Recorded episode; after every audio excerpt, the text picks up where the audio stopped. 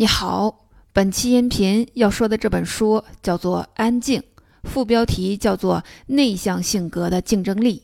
本书一共二百六十七页，我会用大概二十五分钟时间为您讲述书中的精髓。内向性格具备什么样的竞争力？内向性格的人平时在人际交往中，在日常生活中似乎总是处处吃亏。因为他们不合群儿，不爱当众表达，不能很好的和他人协作，这就导致这类人在生活中总是很被动。但是这本书认为，这些缺点同时也构成了这类人的优点。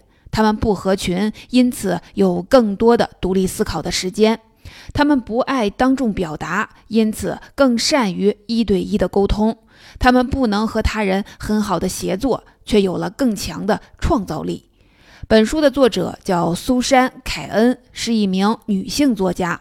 她以前是华尔街的一名律师，现在专门从事谈判、沟通技巧之类的顾问工作，专门教别人怎么有效地表达自己。她自己其实就是一个典型的内向性格的人，平时不爱说话，不爱闲聊，也不爱社交。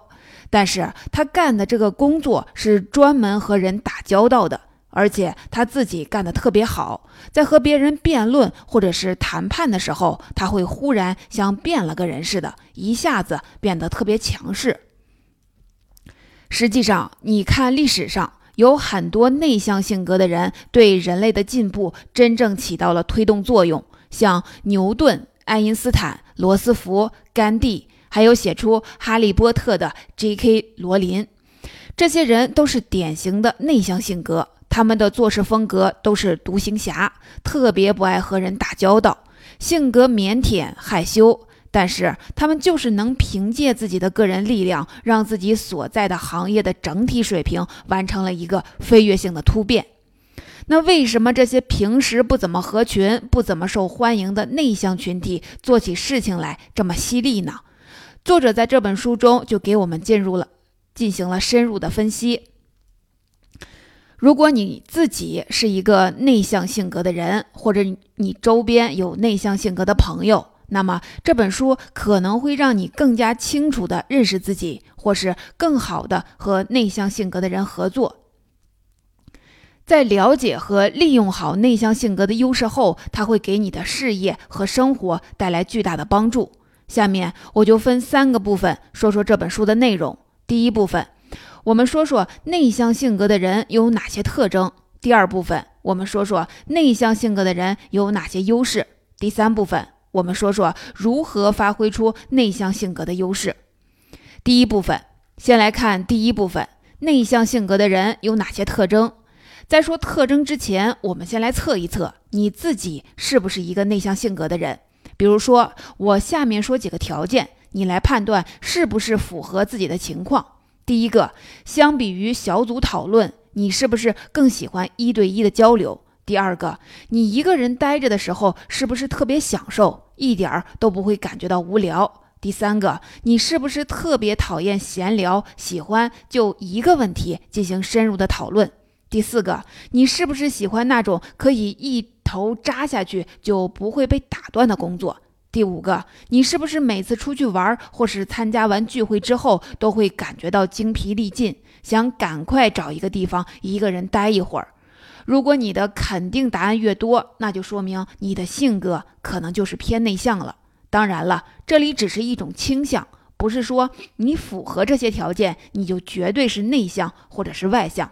不能这么说，性格它有点像橡皮筋儿，天生呢是有一个长度的。有的人他天生就是长五厘米，有的人他天生长十厘米。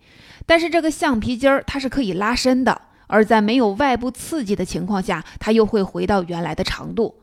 这里我们所说的内向性格，其实就是指他在不受外部刺激情况下的一种自然的状态。内向性格。他在所有的文化里面都好像是被看作一种次等的个人性格，一提到他就和孤僻、害羞、敏感、严肃、不善交际、不合群等词联系到一块儿。在这么一个到处都在宣扬外向文化的环境里面，内向性格的人就经常不被待见，经常被歧视。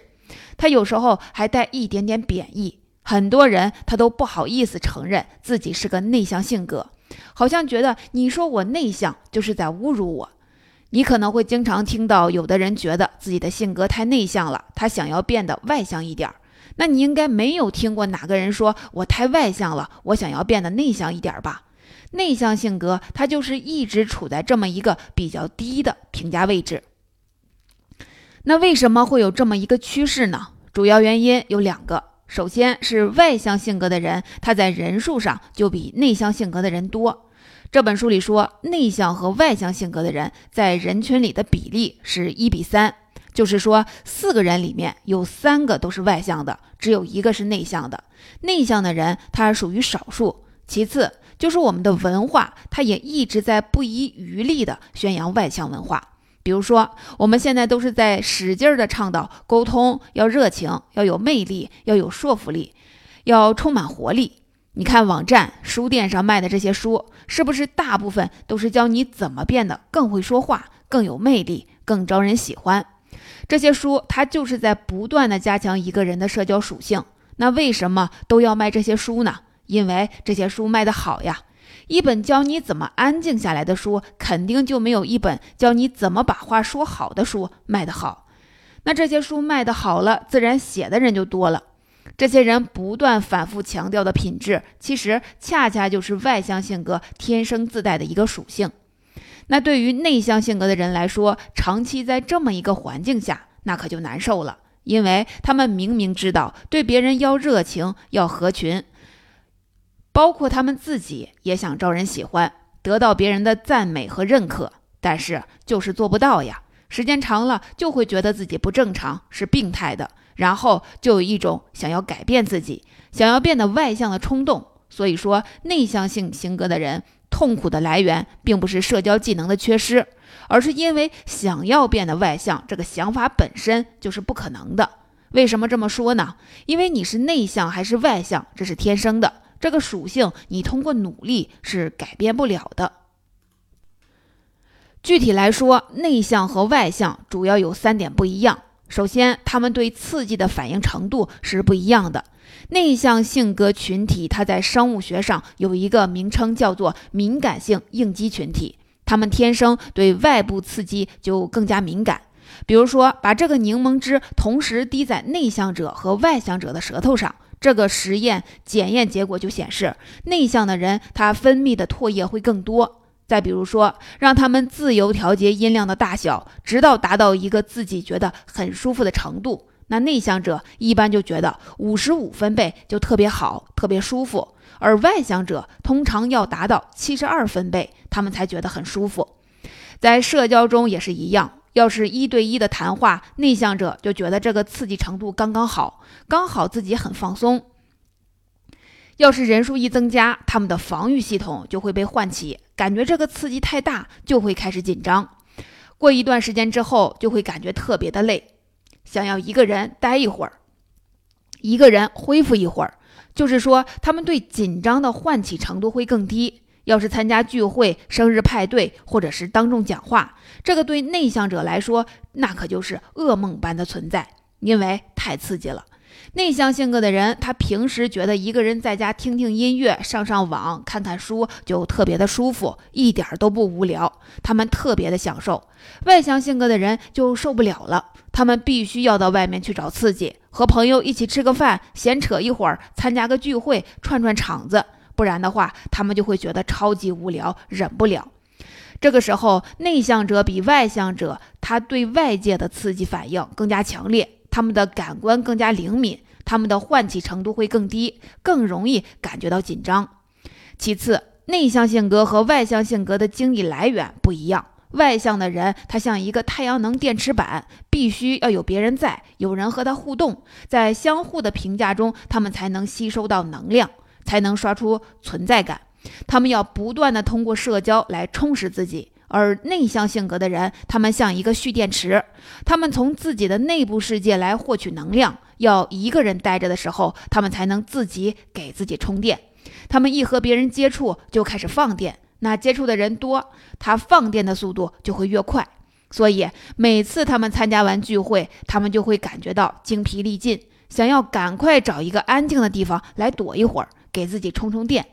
只要让他一个人待一会儿，他又会恢复精力。就和游戏中的角色一样，外向性格的人他会吸别人的血，他才能加血；内向性格的人他是自带治疗效果，会自己给自己加血。他们的能量来源是不一样的。最后，内向性格和外向性格，他们的思考路径是不一样的。内向型的人，他一般想问题就比较慢、比较深。他们有一个想法，一定是经过深思熟虑之后才会说出口，绝对不会想什么说什么。他一一般都是慢思考，每次在散场之后，那个点子才会一个一个的冒出来。内向性格的人喜欢保持专注。他们特别喜欢那种能一头扎进去就不管不顾的工作，喜欢长时间的琢磨一个问题。所以，内向型的人他天生就是钻研型的人才。像牛顿，他平时很少出门，自己和自己玩的特别嗨，做各种各样的研究。那这在外向型人来看来，那可不就是疯了吗？那这跟坐牢有什么区别？他们绝对忍受不了，也不能理解。在聊天的时候，内向的人更善于倾听。他们一般都不开口说话，但是一开口就说明这句话是仔细琢磨过的。他们喜欢就一个话题使劲儿往深了聊。那外向型的人，他则喜欢在很多个话题中来回的跳脱。所以你看，外向型的人一般特别会聊天儿，这个话题没了，他们立刻跳到下一个，转的特别快，越聊越嗨，话题越聊越广。那内向型的人这时候就会跟不上这个节奏。他们还在想上一个问题，你这就跳到下一个问题上面去了。简单说就是内向型的人，他们习惯慢思考，先想好了再说；而外向型的人，他们习惯快思考，边想边说。我们上面说了内向和外向的三个区别，就是对刺激的反应程度不一样，精力的来源不一样，思考路径不一样。从这三个点，我们可以看出，内向的人好像处处都在吃亏。你看，他们不会聊天，反应慢、敏感，容易紧张，人际关系也处理不好。那你可能会问，内向性格到底有什么优势？这个问题其实就看你用哪个角度来看了。换一个角度来看，那这些缺点它全都会变成优点，会给内向型的人带来无可替代的竞争力。第二部分，下面我们来说第二部分，内向性格的人有哪些优势？具体来说，内向性格的典型优势，它有四点。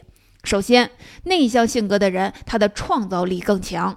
内向性格的人都喜欢独自工作，而独自工作能享受孤独，是创造力的一个必要条件。有一个实验来专门测试头脑风暴对创造力到底有没有作用，结果就显示，面对面的头脑风暴。产生的创意点子总比大家单独思考想出来的点子要少，而且质量会更差。如果你经常参加头脑风暴会议，你也会发现，其实说话的人就那么几个，可能只有一个人特别活跃，他的点子是左一个右一个往出来蹦，其他人都处在静静的倾听状态，偶尔出来插几句话，其余的时间都是被一个人带着走。不是说大家都不愿意动脑子，而是一个人的想法，他会带着其他人的想法走，而且他会一直变想法。就算你开会前大家商量好，随便说，大家畅所欲言，但是你真想到一个点子，明显比别人想的点子质量差的时候，你碍于面子是肯定不会说的，这是没有办法被控制的。实际上，那些真正的创造，从无到有的纯创造。大多都是夜深人静的时候，一个人拍脑袋想出来的。人是在孤独的时候，他才能听见自己内心的声音，那种不被任何人打扰，不在乎别人的眼光和评价，把自己抽身出来看事物，追随自己真实意愿的状态，这才是创造力爆发的一个状态。加上内向者在孤独的时候，他会有源源不断的能量产生。他们不会感觉到虚弱和无聊，这个优势就是整天想要参加聚会的外向者没有办法比的。所以，内向者的人普遍创造力会更强。其次，内向性格的人他的想象力更丰富，因为他们天生就很敏感，因此就很容易和别人共情，就是产生相同的情绪，站在别人的角度想问题。这个特点让他们有更疯狂的想象力。比如说，J.K. 罗琳，他在写《哈利波特》的时候就是一个人写作，他可以在笔下的角色中来回的穿梭，体会各个不同角色的情绪起伏、思想状态，因此他写的人物都很鲜活。拥有这种强烈的共情能力，他才能写出这么受欢迎的书，凭空架构出一个完全不存在却又有着完整规则的魔法世界。再比如说，写出《冰与火之歌》的乔治·马丁，他架构的那个中世纪的奇幻世界里面错综复杂的人物关系，这都是需要超强的想象力和共情能力才能做到的。而外向的人，他们因为天生不敏感，他们需要更强烈的刺激才能产生相同的想象力。而在现实生活中，持续不断的刺激基本上是不可能发生的。再刺激的事情，你玩一段时间之后也会觉得无聊，也会立马适应，这就是我们的本性。因此，内向型的人他在想象力方面更胜一筹。再次，内向型的人他更善于倾听，这在一对一的交流中会有更强烈的说服效果。在有效的交流过程中，倾听它是比较比表达更难的。因为我们每个人都喜欢表达，每个人都想要表达。就像你喝醉了之后，你的大脑皮层是被抑制的，通常这个时候你的话会变得特别多，你把平时不敢说的话、想说的话都会一股脑的冲出来。我们的潜意识也都是希望别人能理解自己、倾听自己，而内向性格的人，他天生有倾听这个优势。再比如说面试的时候，最好的方式，你不是自己说。而是让面试官说，如果你问问题能让面试官说个没完，那他觉得自己很牛。让他描述自己对这个公司的看法和想象，那他八成对你的印象也会特别好。再比如说做销售，一般人可能都觉得外向的人他适合干销售，因为他们都是自来熟啊，能说会道，又不怕陌生人。但是经过统计就会发现，最好的销售员他都是内向的，都是平时不怎么爱说话，但是一张口他就能说到点子上。他们的本事其实不是说自己，而是让顾客说。他们只是扮演了一个倾听的角色，他们有能力让顾客觉得自己被重视、被理解，这样信任感就自然而然的产生了，然后交易就自然而然的达成了。你看，心理医生是不是也是这样？你去做心理咨治疗，医生其实就是做一件事儿，就是不断的问你问题，给你一个安全的环境，让你自己把不高兴的事情通通说出来，然后你就觉得这个医生真懂你。所以，内向型的人虽然不容易认识大量的陌生人，但是在一对一的交往中，通过倾听却更容易获得信任感，给别人可靠的感觉。给别人安全感，而外向性格的人，他因为喜欢不断的切换话题，不断的交新朋友，因此他们在获取信任感上就不如内向性格来的有效。最后一点，内向性格他更加容易在一个领域长期的保持关注，想要在一个领域有所成就，长期的关注它是一个必要条件。太频繁的更换兴趣领域，它就比较难出成果。这点上，内向性格就做得特别好。这种慢思考又会给他带来优势，因为他们想问题通常是往深了想，而不是追求广度。这就让他们能够持续性的关注一个话题，这样就会更容易成为一个领域的专家。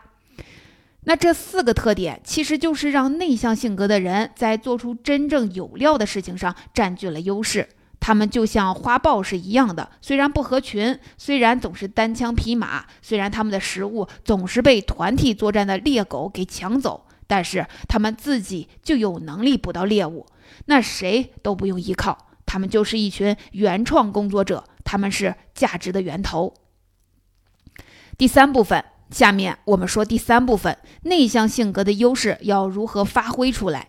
前面我们说到，性格它有点像橡皮筋儿。虽然它有个天生的长度，但是它是可以被拉伸的。一个内向者，他必须要学会的一件事儿，就是在特定的时间内变成外向者，充分的表达自己。请注意，这里不是说要努力变成一个外向者，而是说在特定的时间段里有目的性的转变成外向者，这点特别重要。如果做不到，那么这个内向者的才华极有可能会被埋没掉。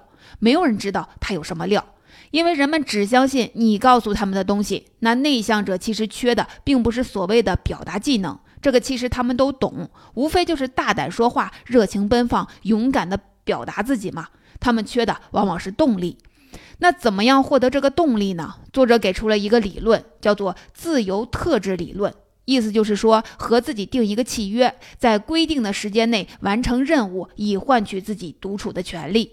比如说，你想找一个对象，但是你的性格比较内向，特别害怕和别人说话，那怎么办？好，和自己定一个契约，我要在一周内去搭讪七个女孩子，不管成功或者是失败，这是任务，直到碰见自己喜欢的为止。那一旦有了这个虚拟的契约之后，下面就简单了呀，只需要执行任务就行了。这个时候就会获得动力。有了明确的目标之后，搭讪这件事儿对内向者来说其实并不难，因为这是他们真正放电的时候，比外向者表现的还要热情，还要聪明，还要幽默。像这种外向的特质，它是短暂伪装出来的，但是在特定的时间段内，他们通常会表现的特别好。再比如说，你平时特别害怕公众讲话，但是工作需要呀，你又特别喜欢自己的这份工作，你必须要当着大家的面把自己的想法给说出来。好，和自己定个契约，只要是工作的时候，我就要变得外向，我要勇敢地表达自己，做个敢想敢说敢做的外向性格，积极地和别人互动，大胆地表达自己的想法。那有了这个契约之后，内向型的人格就会短时间的变向外向。然后请注意，在伪装之后，还要给自己设立一个恢复期，就是在扮演完这个外向性格之后，要赶快给自己找一个安静的地方恢复一下电量，这个特别关键。如果你不这么做的话，你会一直处在一种紧张的状态，慢慢的会对自己的工作产生厌恶感。那这是第一招，就是和自己定契约，限时段的变成外向性格。那你可能会说，我做不到怎么办？其实这个完全不用担心。一般情况下，按照内向性格那个心思缜密的特点，他们一定会做好充足的准备。这个对他们来说其实并不难。偶尔在状态好的时候，内向性格的人他也会表现得非常活跃的。所以变得活跃，它其实是一个动力的问题，它并不是技巧的问题。那当你变得活跃之后，你仍然克服不了自带的那种紧张感，怎么办？就是和陌生人说话的时候，你不能像和自己最熟悉的人说话一样放松。那这里再说一个方法，叫做福尔摩斯观察法。那看过福尔摩斯的人都知道，他最大的特点就是通过观察进行推理。像对方手上有墨水儿，他就可以推断对方是个老师；手指上有戒指的痕迹，他就开始推断对方刚离婚。那你其实也可以像福尔摩斯一样去观察对方。这样就可以大幅度的缓解自己的紧张感。那为什么这招有效呢？因为内向性性格的人其实内心是有一个摄像机的，但是这个摄像机它是一直对准自己的。简单说就是他太关注自己的感受。那用这个福尔摩斯观摩法就可以把这台摄像机的方向调转到外面，让他的注意力一直注意在别人的身上，而不是自己身上。在这段时间内，把自己给彻底忘掉，不去理会自己的感受，这样一来，你的紧张感就会缓解很多。你看历史上那些成大名者，其实他们都是勇敢地走出了自己的舒适区。像罗斯福，他平时很少说话，但是在需要说话的时候，他会变成一个超级演说家，热情奔放，口才超好。再比如说比尔盖茨，平时也不爱社交，但是在需要的时候也会变成一个社交达人。内向型的人要像他们一样，给自己的性格赋予弹性，平时勇敢的做自己，不内疚，不自责，安安静静的做好自己内向者的角色，不试图去改变自己的性格。但是在需要的时候，要勇敢的表达自己，展现出自己的才能，这样才会得到应有的成就。总结。好，我们来总结一下，这本书是给内向性格这个平时总是被主流文化贬低的性格平了反，带我们深度了解了这个群体的性格特征，还介绍了内向性格的四类优势。内向性格的人，他们创作力更强，他们的想象力更丰富，他们更善于倾听，在一对一的交流中说服力会更强，他们更容易在一个领域长期保持关注。还介绍了内向性性格发挥优势的两种技巧，一种是和自己定限时段的契约，另一种是用福尔摩斯观察法转移注意力。最后告诉我们，内向性格在适当的时候走出自己的舒适区，充分发挥自己的优势，然后才能做更好的自己。